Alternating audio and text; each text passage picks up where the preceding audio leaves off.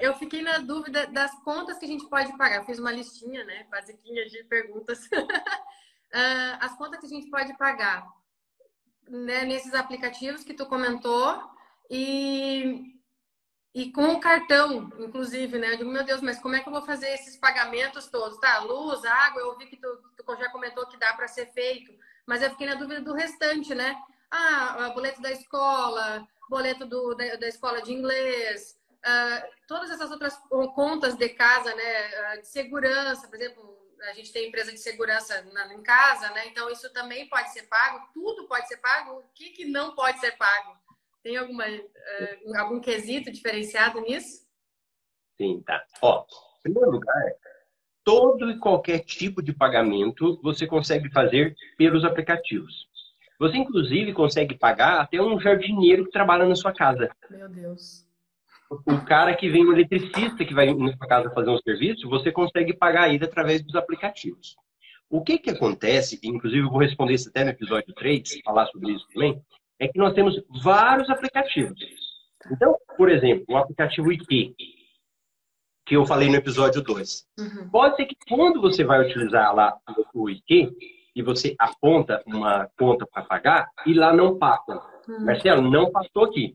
Mas se não passou no IQ, você vai usar um outro aplicativo. E aí você vai testar no outro.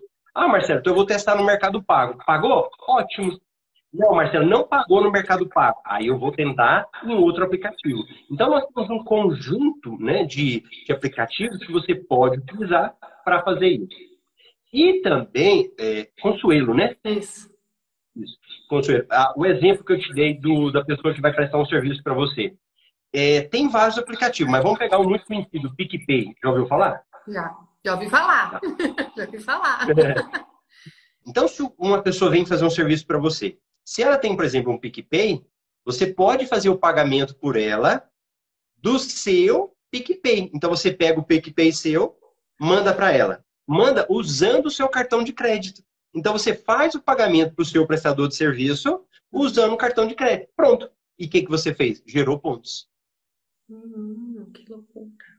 Uh, outra coisa que eu questiono, que eu fiquei pensando, a questão do que eu vi nas perguntas dos, dos colegas ali no grupo do, do Facebook, né? É, que tem um limite nesses aplicativos, é isso? Eu não cheguei a entrar Sim. em nenhum ainda, então eu fiquei com essa dúvida. Sim. Ó, por isso que eu falei que é um conjunto de aplicativos. E cada aplicativo vai te estabelecer um valor. Então, por exemplo, o Mercado Pago. Aí ele coloca lá para você 500 reais sem taxas.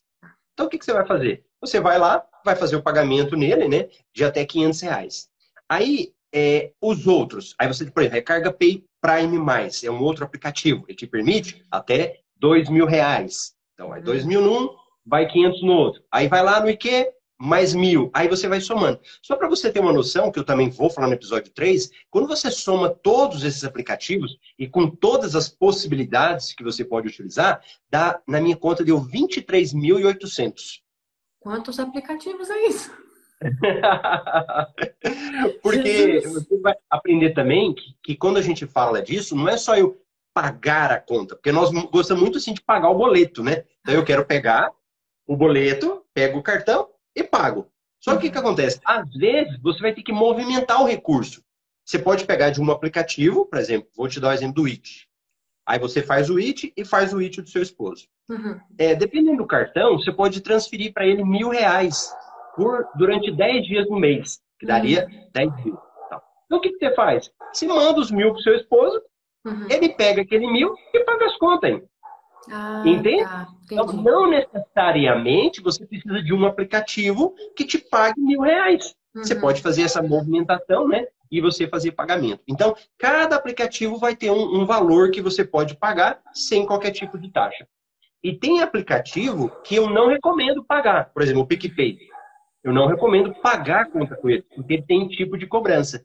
Ah. Mas o PicPay eu faço movimentação. Esse exemplo que eu te dei agora. Entendi. Você tem conta no Banco Brasil, Banco Bradesco? Não. Não, eu, eu ah. é isso que eu queria chegar nessa pergunta. Uh, eu trabalho com cooperativas, né? Então, uh, Cicobi, Unicred, eu, Não, e ter, a gente tem uma conta no banco do Rio Grande do Sul, né? Que seria o Banrisul. Mas nesses bancos tradicionais a gente não tem conta. Eu teria que hum. abrir uma conta para poder ter um cartão deles? Olha, você já está no melhor dos mundos. Ah, é? Como é, assim? É, não se preocupe. Eu vou te explicar. Ó, primeira coisa. Quando eu tenho um cartão de crédito, geralmente ele é ligado a alguma instituição, a um banco, né? E aí, cada cartão de crédito, ele tem um programa de fidelidade. Então, por exemplo, os cartões do Banco do Brasil, eles são ligados ao programa que chama Livelo. Os cartões do Bradesco são ligados a um programa Livelo. Se você pega o Banco Santander, ele é ligado a um programa chamado é, Esfera. Uhum. Se você pega o Unicred, o Unicred também tem um programa de pontos, acho que é o Pontue Mais, uhum. um negocinho que eles chamam. Então, ele tem um programa de pontos. Então, o que, que vai acontecendo?